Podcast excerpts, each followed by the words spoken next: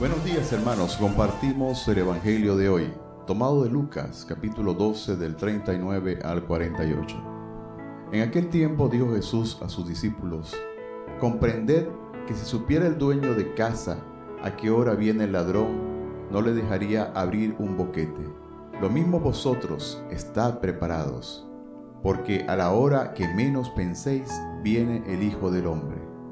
Pedro le preguntó, Señor, ¿has dicho esa parábola por nosotros o por todos?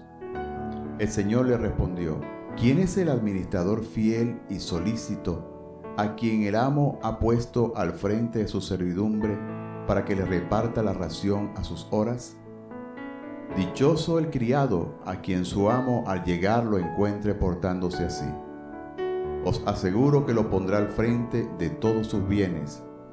Pero si el empleado piensa, mi amo tarde en llegar, y empieza a pegarle a los mozos y a las muchachas, a comer y beber y emborracharse. Llegará el amo de ese criado el día y la hora que menos lo espera y lo despedirá, condenándolo a la pena de los que no son fieles. El criado que sabe lo que su amo quiere y no está dispuesto a ponerlo por obra, recibirá muchos azotes. El que no lo sabe, pero hace algo digno de castigo, recibirá pocos. Al que mucho se le dio, mucho se le exigirá.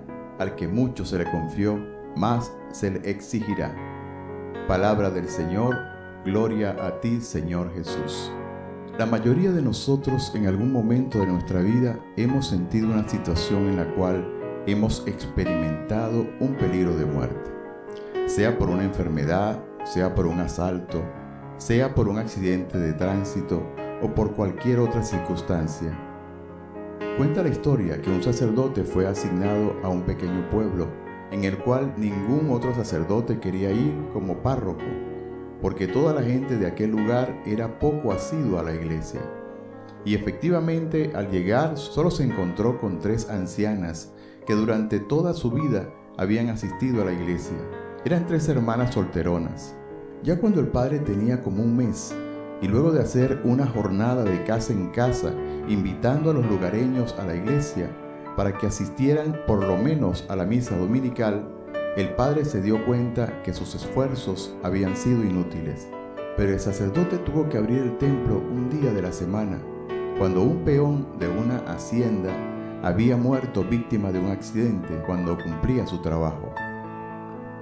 El difunto, al parecer, en vida había sido muy apreciado en el pueblo, por lo que la iglesia por primera vez se llenó cuando asistieron todos los habitantes del pueblo, ya que el peón había sido apreciado por todo el pueblo. Esto llamó poderosamente la atención del sacerdote, a quien se le ocurrió una idea genial. Visitó la funeraria del pueblo y le compró una urna al sepulturero. Este, intrigado, le preguntó al sacerdote, ¿para qué quería esa urna? Pero el padre le respondió, necesito pescar almas.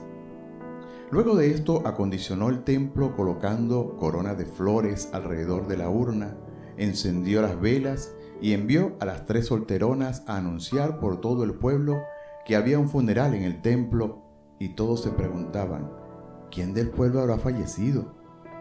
Finalmente, todo el pueblo se congregó en el templo y el padre dio una de sus mejores homilías sobre la vida, la muerte, el pecado y la misericordia de Dios, mientras la urna durante toda la ceremonia permaneció cerrada. Al finalizar el padre le pidió a una de las solteronas que abriera la compuerta de la urna para que los asistentes pudieran observar dentro y matar su curiosidad y conocer la identidad del difunto.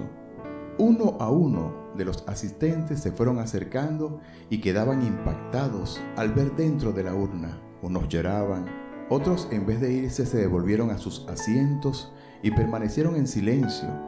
Y cuando el último de los asistentes vio dentro de la urna, el padre preguntó si alguno de los presentes quería confesarse, y la mayoría levantó la mano. A partir de allí, el padre tuvo el templo lleno de fieles, sobre todo los días domingos. Una de las hermanas solteronas se le acercó al padre para preguntarle quién había sido el difunto, ya que ella no se acercó a averiguar quién era, porque no era su costumbre verle el rostro a los difuntos. Por lo que el padre sencillamente le respondió, si te hubieras acercado, hubieras visto a alguien muy parecido a ti. El padre había colocado un espejo en el fondo de la urna y cuando la gente se acercaba era su rostro lo que veía reflejado.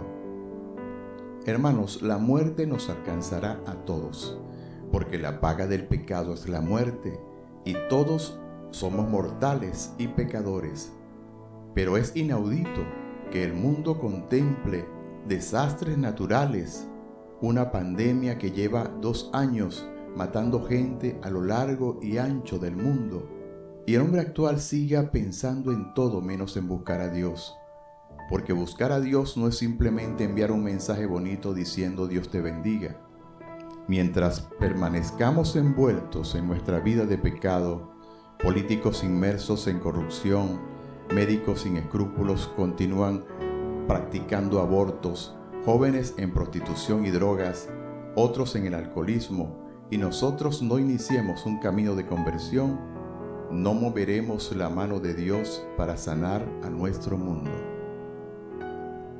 El criado que sabe lo que su amo quiere y no está dispuesto a ponerlo por obra, recibirá muchos azotes.